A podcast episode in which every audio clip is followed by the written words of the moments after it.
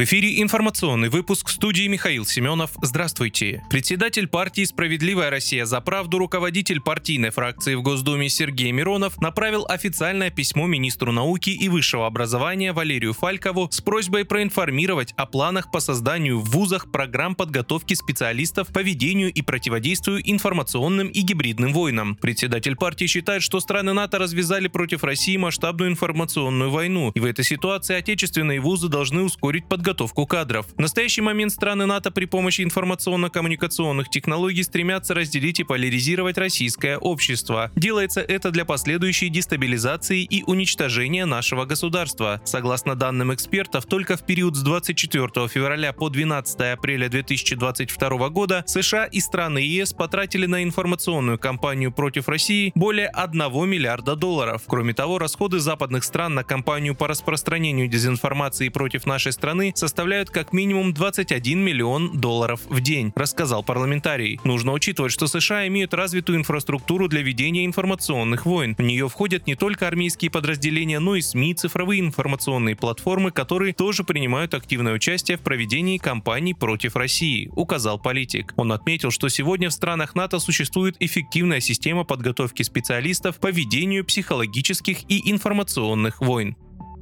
В ООН прошло заседание Совета Безопасности по сбитому под Белгородом военному самолету Ил-76, на борту которого находились украинские военнопленные. От Москвы на заседании выступил первый заместитель постоянного представителя России при ООН Дмитрий Полянский. Представитель России указал, что к трагедии может быть причастна западная военная техника. Тогда, по словам Полянского, ситуация для Запада усложнится. Многое указывает на то, что это могли быть либо американский Патриот, либо Айрис-Ти немецкого производства. Если это подтвердится, поставившие их за западные страны окажутся прямыми соучастниками этого преступления, заявил он. Российская сторона также пообещала сделать все возможное для того, чтобы ответственные за крушение Ил-76 понесли заслуженное наказание.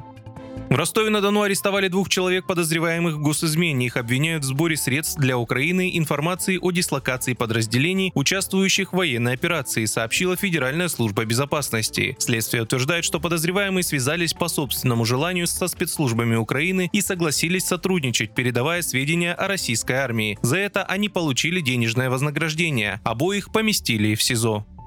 Участники специальной военной операции смогут получать статус ветеранов боевых действий на основании документов о ранении или награждении и вне зависимости от наличия контракта. Такое поручение дал президент России Владимир Путин. Сообщение о перечне поручений было опубликовано на сайте Кремля. Еще одним основанием для присвоения такого статуса будут сведения о наградах, копия удостоверения или документы, в которых указаны основания награждения. Поручение дано правительству, оно должно быть выполнено до 1 апреля. Вы слушали информационный выпуск. Оставайтесь на справедливом радио.